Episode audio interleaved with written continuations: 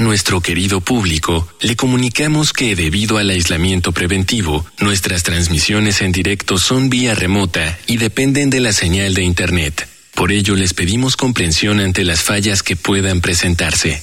Gracias por compartir estos momentos en casa con Radio UNAM y Vida Cotidiana. Radio UNAM y la Escuela Nacional de Trabajo Social presentan Vida cotidiana. Sociedad en movimiento.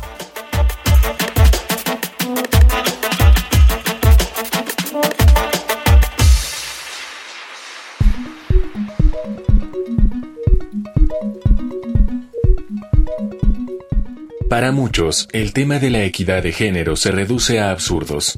Si la mujer ya puede trabajar, entonces ya hemos cubierto la mayoría de las desigualdades entre hombres y mujeres. Y justamente ese pensamiento ha permitido que estas mismas proliferen. No se trata solamente de que, por el mismo trabajo, las mujeres reciben en promedio una paga inferior a la de los hombres. Se trata también de las condiciones de ese trabajo. Además del acoso laboral que éstas suelen experimentar, existen otros factores como la imposibilidad de crecimiento y los estigmas alrededor de los trabajos que una mujer puede realizar así como las ideas que se tienen sobre cómo desempeñan las mujeres el trabajo. A esto hay que sumar que la gran mayoría de las mujeres que trabajan deben, además, hacerse cargo del trabajo doméstico en el que hay tan poca intervención masculina. Y ya no digamos aquellas que también desempeñan el papel de madres. No, aún no se ha conseguido una completa equidad de género en nuestra cultura laboral. Por eso, hoy, en Vida Cotidiana, Sociedad en Movimiento, hablaremos sobre las mujeres ante la brecha laboral en México con la doctora Eufemia Basilio Morales, investigadora titular A de tiempo completo en el Instituto de Investigaciones Económicas de la UNAM. Buenas tardes, soy Ángeles Casillas. Ya es viernes, viernes de vida cotidiana, sociedad en movimiento. Hoy abordaremos un tema importantísimo que afecta a las mujeres y con ello tiene repercusiones para toda la sociedad. Vamos a platicar acerca de la brecha laboral. Todas y todos estamos conscientes que esta pandemia ha generado una pérdida masiva de empleos y esta afectación a veces no la identificamos de esa manera, pero tiene mucho más repercusiones en las mujeres que también son jefas de familia. Hoy vamos a reflexionar de este tema pero antes, si desean o están interesados en conocer algunas temáticas que se abordan desde la perspectiva de trabajo social, escuchen las redes oficiales de nuestra escuela. Facebook, Escuela Nacional de Trabajo Social, ENTS, UNAM. Twitter, arroba ENTS, UNAM Oficial. Instagram, ENTS, UNAM Oficial. Me da mucho gusto dar la bienvenida a nuestra invitada. Nos estamos enlazando con la doctora Eufemia Basilio Morales.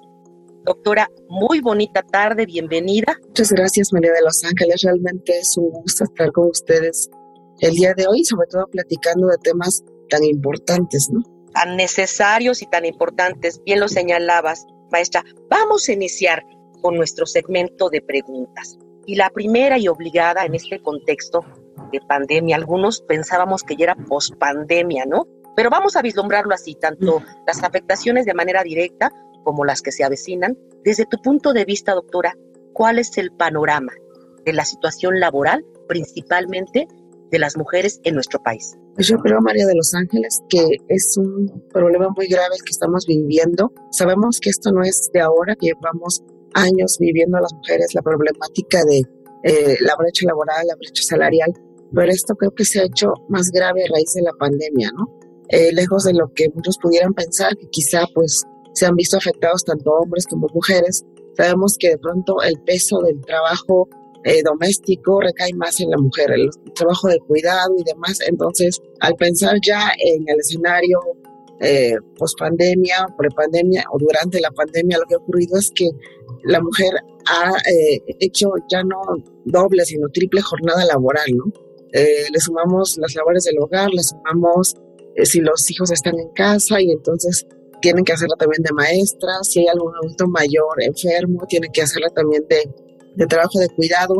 Y entonces se ha hecho mayor la carga para la mujer. Y si la mujer también tiene que salir a, la calle a trabajar, pues esto ha hecho que sea un peso mayor, ¿no? El escenario realmente no se ha vislumbrado eh, nada bien. Sabemos que ha habido despidos, no solo a mujeres, también a hombres, pero si consideramos que gran parte de las mujeres son cabeza de familia y estamos justamente en este programa hablando del peso sobre la mujer de este panorama realmente ha sido muy difícil. Fíjate, doctora, que de lo que comentas rescato tres puntos importantes que justamente tienen que ver con este cambio demográfico.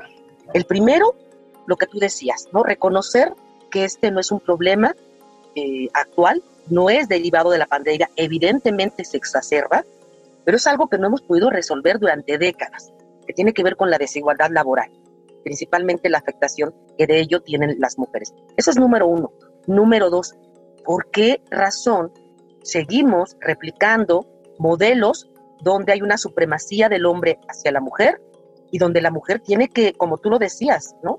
incluirse en actividades dobles o triples para poder funcionar. Y la tercera tiene que ver con que en nuestro país, y supongo que puede ser también en, otros, en otras latitudes, hay una transformación de las familias donde ahora vemos el aumento de familias con jefatura femenina. Entonces, evidentemente, como tú lo decías, sí, por un lado los despidos masivos y por otro lado pensemos que no hubiesen despidos, pero los hijos que antes estaban al cuidado, a lo mejor de algunas instituciones, que a lo mejor estaban en la escuela, ahora se quedaron en casa. Y entonces estas eh, familias con jefatura femenina, pues obviamente no la están transitando nada. Y estamos de acuerdo en, esta, en estas tres vertientes que tú nos comentabas, doctora. Sí, como bien eh, comentas, algo que se ha tornado más difícil, ¿no? Y que de pronto tal vez no se ha visibilizado como ha ocurrido por muchas décadas con la situación de la mujer, eh, llamémosle violencia doméstica, llamémosle doble jornada, que de pronto pues se cree que las amas de casa pues no están trabajando, no perciben ingresos, solo están ahí, pero realmente no es medible, ¿no? La proporción que contribuyen al PIB y es eh, muy importante. Entonces, creo que esta situación hay que tenerla en clara, hay que visibilizarla y en efecto se ha vuelto más difícil eh, si pensamos en, como comentabas, María de los Ángeles, la tradición, un poco el machismo que venimos arrastrando respecto a eh, los usos y costumbres que nos afectan tanto en casa, pero también como en las empresas, donde de pronto no se deja que las mujeres asciendan más allá de ciertos puestos, ¿no? Y si a eso le sumamos, como bien comentábamos eh, tú y yo, que la jefatura femenina se ha vuelto, se ha incrementado en las últimas décadas, pues eso obviamente, concuerdo contigo, ha hecho la situación más difícil en esta pandemia. Tienes razón, doctora. Fíjate que vamos a seguir platicando acerca de esta problemática, por supuesto, de los retos y desafíos que ellos nos, nos están presentando, pero antes vamos a mostrar un panorama de datos, de datos duros, reales, que por lo menos en nuestro país están presentes con relación a la situación laboral de la mujer. Vamos a infografía social. Infografía social. Durante la pandemia, las desigualdades sociales se hicieron más evidentes y se profundizaron problemas preexistentes, amenazando los avances en materia de igualdad. La pérdida masiva de empleos de mujeres es un tema de enorme preocupación. En México, tan solo en el primer trimestre de 2020, de acuerdo con el INEGI, se perdieron 1.6 millones de empleos, 84% de estos eran de mujeres. La Organización Internacional del Trabajo estimó que entre abril y junio de 2020, el porcentaje de mujeres que participaban en la fuerza laboral disminuyó 14.1%, mientras que la de los hombres en el mismo periodo se redujo 6.6%. La encuesta nacional de ocupación y empleo reveló que las mujeres perciben menores salarios y sueldos por el mismo trabajo que los hombres. Son contratadas en puestos no calificados aun cuando sí tienen estudios profesionales y ocupan apenas 30% de las plazas mejor pagadas, además de realizar casi todo el trabajo de los cuidados y del hogar. En promedio, las mujeres trabajan 60.5 horas a la semana, mientras que el promedio para los hombres es de 51.4 horas. Las trabajadoras industriales, artesanas y ayudantes enfrentan una brecha salarial de 20%, mientras que las profesionistas, técnicas y trabajadoras del arte ganan 18% menos que sus pares masculinos. Las funcionarias y directivas de los sectores público, privado y social, 17% menos. En un escenario post-pandemia, al cierre del tercer trimestre de 2021, se incorporaron a laborar 5.3 millones de personas a nivel nacional, cifra de la cual 52.6%, 2.64 millones, correspondió a mujeres. De esta cifra, 90.9% se incorporó ganando un máximo de dos salarios mínimos. Los sectores económicos que más concentraron mujeres en su plantilla laboral fueron el comercio, los servicios profesionales, financieros y corporativos, y los restaurantes y servicios de alojamiento. La inclusión de las mujeres debe garantizar sus derechos y la igualdad de condiciones en su participación en el mercado laboral. Romper con esta cadena de desigualdad y discriminación requiere la participación de las empresas empleando mejores prácticas. Pero el cambio comienza desde la educación en los hogares, pasando por las redes de apoyo, políticas públicas y privadas, hasta generar cambios en la estructura social. Ya están ahí estos, estos datos, estos estadísticos que nos están, pues de alguna manera, evidenciando ¿no? esta desigualdad laboral. Y, con, con esto me voy a quedar, doctora, con relación a la desigualdad laboral, ¿Cuáles tú consideras que serían, digamos, los principales desafíos, los principales retos que tenemos que enfrentar las mujeres ante esta desigualdad? Pues sí, como bien comentaba hace un momento, pues de pronto esta eh, cultura machista que a veces se pensaría no permea en los ámbitos empresariales o más altos y no es así, ¿no? Como te comentaba, el hecho de que una mujer pueda escalar a puestos ejecutivos se torna difícil, el hecho de que los puestos directivos estén más eh, ocupados por hombres es algo que a lo mejor se da también por esa jerarquía, su costumbre que pasa de generación en generación y de repente una mujer tiene que trabajar el doble, esforzarse el doble, demostrar el doble para que nos coloquen en un puesto en que un hombre fácilmente llegaría, ¿no? Y no esté quitándole mérito a eh, los hombres o que diga que estamos preparados y demás. Sabemos que es así, pero quiero hacer hincapié en el esfuerzo doble que le toca a la mujer, ¿no? Por, por el hecho de poder ascender y te digo, esto ocurre desde los ámbitos más bajos hasta los más altos, porque también me ha tocado analizar lo que pasa con mujeres en la bolsa de valores y es lo mismo, ¿no? El hecho de decir, bueno, ascendió eh, no por sus propios méritos o bueno, no, no está capacitada o es una mujer que está en edad reproductiva, se va a embarazar y va a dejar el trabajo, o sea, todas esas ideas siguen afectando enormemente el ámbito laboral y te digo, esto va desde arriba hasta, hasta los estratos medios y los estratos bajos, porque las condiciones laborales, si nos vamos también a esto, sabemos que son difíciles, que esta pandemia ha afectado más al sector servicios, donde más mujeres están empleadas, que hay mujeres que han sido despedidas, que de pronto lo que comentaba hace un momento, eh, mujeres que a lo mejor son vistas de otro modo porque pueden dejar el puesto si se embarazan o pueden pedir permiso o incapacidad por maternidad y entonces mejor contrato un hombre que una mujer que no me va a generar ese problema o que no voy a tener que eh, pagarle por el tiempo que no esté en el trabajo o seguir más allá las brechas salariales, ¿no? Una mujer que muchas veces hace el mismo trabajo que un hombre gana menos. Entonces, todo eso son cosas que van eh, permeando eh, y bueno, podemos hablar también del acoso laboral, que obviamente se da más en, para mujeres que para hombres, no estoy diciendo que en hombres no ocurra, pero todo esto son condiciones que nos implican un desafío diario, ¿no? A las mujeres, el salir día a día y el no saber si vamos a ser despedidas injustificadamente, si vamos a ser acosadas, si nos va a hacer un comentario, los llamados micromachismos o el machismo normalizado, si va a pasar algo que afecte nuestra salud eh, mental, porque también es importante, ¿no? El hecho del exceso de estrés que vivimos en el día a día, en el trabajo, por estas situaciones, implican un problema y eso sumémosle la carga laboral que llegamos a hacer a casa día a día. Entonces creo que el desafío es muy grande y la situación en el ámbito laboral también es un eh, problema que hay que, visibilizar, ¿no?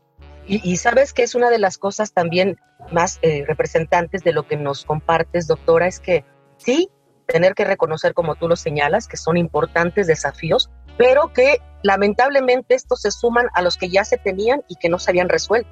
Así es, María de los Ángeles, hay desafíos que han estado ahí eh, por mucho tiempo, ¿no? que a veces se asumen ya o se normalizan como las cuestiones laborales o el hecho de eh, el trato que se le da a una mujer en el ámbito laboral o cosas que, o bromas, o micromachismos que asumimos que, que no son violencia.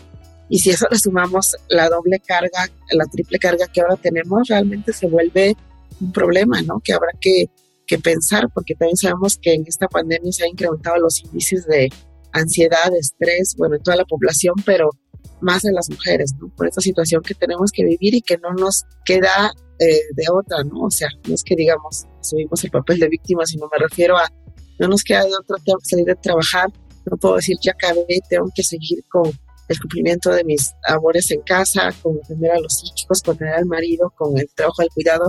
O sea, no puedo decir, ya freno, ya me cansé, renuncio, porque hay cosas que tenemos que seguir haciendo, ¿no? Que asumimos y que de pronto la fuerza de las mujeres es muy grande y estamos ahí a veces, pese a enfermedades, descuidamos nuestra salud y demás, pese a todo, seguimos ahí y a lo mejor el umbral que tenemos de, se dice médicamente, de dolor y de estrés es muy alto y está así, ¿no? Y lo vivimos día a día, pero llega un punto en que podemos eh, colapsar o decir es un exceso de estrés, es demasiado todo esto, ¿no? Y es, es entendible. Desgaste físico, estrés, sentimientos, emociones, depresión, yo creo que todos estos son sentimientos, son comportamientos y actitudes completamente entendibles. Fíjate que yo te escucho y me siento identificada porque independientemente del estatus económico, laboral, educativo, yo me siento parte de ese grupo de mujeres que no le estamos pasando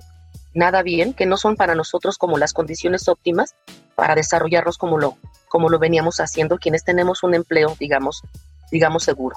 Esa es, esa es mi, experiencia, pero te voy a invitar a que, a que escuchemos algunos testimonios, algunas experiencias de mujeres que están eh, participando en algunas asociaciones civiles y que ellas luchan ¿sí? para defender la igualdad de las mujeres. ¿Cómo, cómo lo hacen ellas y cómo lo, lo perciben? Vámonos a Voces en Movimiento. Voces en Movimiento.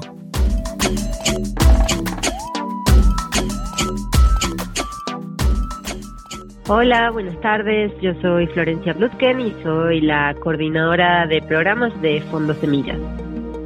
En Fondo Semillas apoyamos y fortalecemos grupos, organizaciones y colectivas de mujeres, personas trans e intersex mexicanas que buscan avanzar los derechos de las mujeres para que podamos tener igualdad de oportunidades.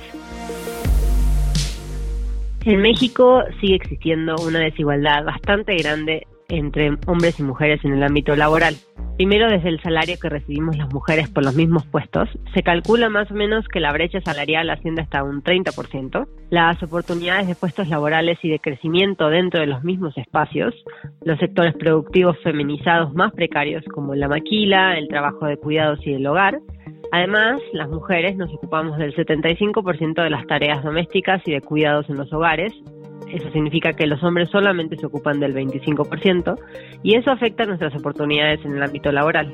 Las mujeres sufrimos discriminación y violencia en los espacios laborales y los organismos, leyes o estructuras apropiadas para realizar estas denuncias no siempre garantizan que las mujeres obtengamos protección. Especialmente durante la pandemia lo que vimos es que muchas mujeres, especialmente las trabajadoras de la maquila o del hogar o de estos sectores que no están tan regularizados sufrieron despidos injustificados, lo que se llamó unas vacaciones no remuneradas durante tiempos extensos, espacios de trabajo donde no se cuidaba su salud o un posible riesgo de contagio. Incluso se calcula que el 84% de las 1.6 millones de personas que salieron de la fuerza laboral por la pandemia son mujeres. Así que siguen habiendo y habiendo desafíos y retos en esta búsqueda por la igualdad laboral y como organización la podemos ver en muchísimos aspectos y especialmente en estas organizaciones que nosotros financiamos nos plantean posibles soluciones para poder tratar de generar una mayor igualdad de oportunidades. Ahora mismo tenemos nuestra convocatoria abierta para que estos grupos y organizaciones se puedan registrar y ver si podemos financiarlas en este próximo periodo. Regresamos de estos testimonios. Estamos platicando de brecha laboral y sobre todo cómo repercute a la población, en este caso a las mujeres. Y, doctora, una pregunta obligada. Como sociedad, ¿Cómo nos afecta esto que de alguna manera indirectamente está, está vinculado con las afectaciones y la desigualdad de la mujer. Sí, pues eh, el problema a nivel social también es muy eh, importante y visible porque, te digo, aunque a veces el trabajo de la mujer no es, sobre todo el trabajo doméstico, quizá no es tomado en cuenta, realmente pues representamos más del 50% de la fuerza laboral. Se habla de que si las mujeres no hiciéramos el trabajo, bueno, hablamos del doméstico, y se tuviera que pagar por este servicio, realmente el costo sería altísimo. Entonces todo esto pesa, aunque sea invisible para muchos, pesa, ¿no? Y para la sociedad afecta el hecho de que eh, las mujeres estén más sobrecargadas de trabajo y lo hacemos y lo llevamos a cabo y estamos enfermas y estamos ahí, tenemos que cumplir y a veces estamos a, a marcha forzada, ¿no? Pero hay un punto en que a veces pues llegamos al límite y no es posible y esto termina afectando a familias que de pronto, si la madre familia se enferma, pues no hay quien eh, realice los trabajos, ya sea perciban el ingreso que ella remunera a casa o que realice los trabajos que ella se encarga de hacer a nivel doméstico o los trabajos de cuidado, porque te reitero, la mayor parte del peso recae en la mujer, ¿no? Si nos podemos analizar todo lo que las mujeres hacen día a día, no solo en el ámbito, laboral es importante. Entonces, si esto no fuera así, nos quedaríamos cojos de un lado, ¿no? O sea, nos faltaría esa parte y sin ir más allá, lo que se hizo hace dos años de un día sin mujeres, intentaba representar eso, ¿no? ¿Qué pasaría en la sociedad si las mujeres no estuvieran? ¿Qué pasaría realmente para la sociedad? Realmente sería un caos, ¿no?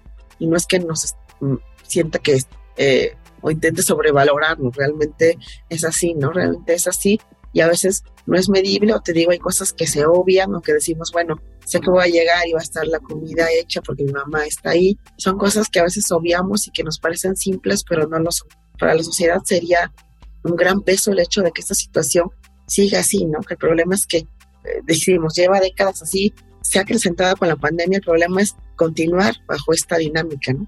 Mejor ejemplo no podías haber compartido este día que, ya pasamos de, un día sin mujeres. Y bueno, eh, vamos a cerrar nuestro programa con algunas eh, posibilidades, sí, de lo que podemos hacer. ¿Cuál, crees que sería desde el punto de vista? Vamos a dividirlo en, dos partes, ¿no? Para generar esta mayor inclusión laboral. Vamos a dividirlo, si te parece, doctora. Uno, lo que tú consideras que tendría que hacerse desde el gobierno, desde las políticas públicas, y otro, lo que podemos hacer en nuestros entornos inmediatos. Vamos por la primera y con ello vamos cerrando el programa. Pues yo creo que a nivel políticas públicas hay mucho por hacer y hay mucho que se ha dejado de hacer, ¿no? Realmente sabemos que en este gobierno, la verdad no creo que tenga una visión de género, ¿no? Una visión de la importancia de igualdad de género, la importancia de programas dirigidos a mujeres. Sabemos que se han desaparecido muchos, que muchos de manera velada el recurso que tenían ciertos programas se ha ido a otros programas sociales eh, del gobierno nacional. Entonces, incluso la violencia, ¿no? Sin ir más allá, se habla de que pues tienen otros datos y no es cierto que la violencia se ha incrementado, ¿no? Que eso no es medible, que no es así, que pues son eh, grupos de poder los que intentan mover esas cifras, o los que estamos del otro lado, los que estudiamos estas cosas, sabemos que, que no es así, ¿no? Se requiere una fuerza importante del gobierno, del Estado, se requieren más programas sociales, se requieren guarderías, que sabemos que mucho se criticó la desaparición de, de eh, presupuesto de guarderías, y que se asumía que pues las mujeres podíamos tomar ese papel o dejarlo con la abuelita, con la tía, como si realmente dispusieran de nuestro tiempo, ¿no? Como si realmente no tuviéramos otra cosa en que, eh, en que volcar nuestro tiempo o no tuviéramos derecho a descansar, ¿no? ¿Por qué no? Entonces siempre se nos ve como esa eh, parte de, bueno, podemos recurrir a que la mujer cuide o que la mujer haga o que la mujer, pues no importa eh, el pago y demás. Entonces, debe visibilizarse, deben establecerse programas de gobierno dirigidos a ayudar a la mujer, al apoyo a disminuir la violencia, a minorar la brecha salarial, porque también es cierto que se pueden poner sanciones a empresas que eh, discriminen a la mujer por su condición o por el hecho de estar embarazada o que les paguen menos por ser mujer o que las despidan injustificadamente. Eso se puede hacer de la parte institucional, ¿no? También de la parte de programas sociales, apoyar a madres solteras, a mujeres violentadas, establecer sistemas de cuidado, que es lo que mucho se ha dicho, más guarderías, el pago de las labores de cuidado, que el Estado se encargue de parte de, esto y que no solamente sea la mujer. Entonces te digo, de parte de políticas públicas hay mucho que hacer Ojalá el gobierno tome conciencia de ello porque lo cierto es que pues no se ha hecho mucho y contrario a esto se ha, ido disminuyendo este tipo de apoyos y programas. Y bueno, respecto a la otra pregunta que me hacías, ¿qué pasa con eh, la sociedad o cómo se puede visibilizar esto en esta condición de igualdad entre hombres y mujeres? Pues creo que nosotros como sociedad debemos tomar conciencia de ello. A lo mejor para muchos es claro y dicen, bueno, sabemos la brecha, sabemos de la desigualdad, sabemos que existe, pero creo que realmente nos falta, o a muchos les falta tomar conciencia, como decíamos hace rato, de la importancia de la labor de la mujer, de la importancia del trabajo de la mujer. A veces damos por hecho cosas eh, que la esposa, la mujer o la madre hace en casa y ni siquiera muchas veces agradecemos, ¿no? Damos por sentado que está ahí y que lo debe hacer y que es obligación. Entonces, de entrada, empezar por eso que a lo mejor es pequeño, visibilizarlo, ayudar a las mujeres, los hombres, que sabemos que ahora la visión ha cambiado y muchos también entran a las labores del hogar, que no es como muchos ven una ayuda, o sea, realmente si viven ahí, pues también tendrán que aportar, ¿no? Pero cada vez más están abriendo a, hacerlo, entonces valorar el trabajo de la mujer, apoyar el trabajo de la mujer, distribuir en las actividades domésticas entre esposos, hijos, o sea, todos los que llevan en casa, creo que será un gran apoyo la comprensión también, el apoyo moral, que a lo mejor para muchos es eh, pues nada, pero realmente significa más, sobre todo con lo que hablamos ahorita, María, de los ángeles, con el estrés que nos genera todo esto, ¿no? Y el hecho de decir, te entiendo, estoy contigo, descansa, a ver, todo va a estar bien, lo vamos a sacar, vas a lograrlo, créeme que es un gran apoyo una gran ayuda. ¿no? Entonces creo que estas cosas pequeñas pueden ir sumando. Nos vamos a quedar con ese excelente cierre. Por un lado, el gobierno eh, pueda reforzar y reformular sus políticas públicas. Hay muchos retos todavía que vencer. Y de la parte de la sociedad, esta sensibilización, comprensión y apoyo al que tú, al que tú nos invitas. Con eso cerramos, doctora Basilio. De verdad te damos muchas gracias a nombre de la Escuela Nacional de Trabajo Social que hayas compartido estos minutos con, con nosotros en este nuestro programa. Acompáñame a agradecer en producción a quienes laboran tanto para que esto sea posible. En producción, Ivonne Gallardo. Muchas gracias también en la información a Caro Cortés, a Angie Tobar, la coordinación ahora del maestro Efraín Reyes Romero. Gracias de verdad a todas las personas que cada viernes sintonizan el 96.1 de FM Radio UNAM y siguen nuestras emisiones. Yo soy Ángeles Casillas, me despido deseándoles un excelente fin de semana. Vida cotidiana, sociedad en movimiento. Es una coproducción entre Radio UNAM y la Escuela Nacional de Trabajo Social.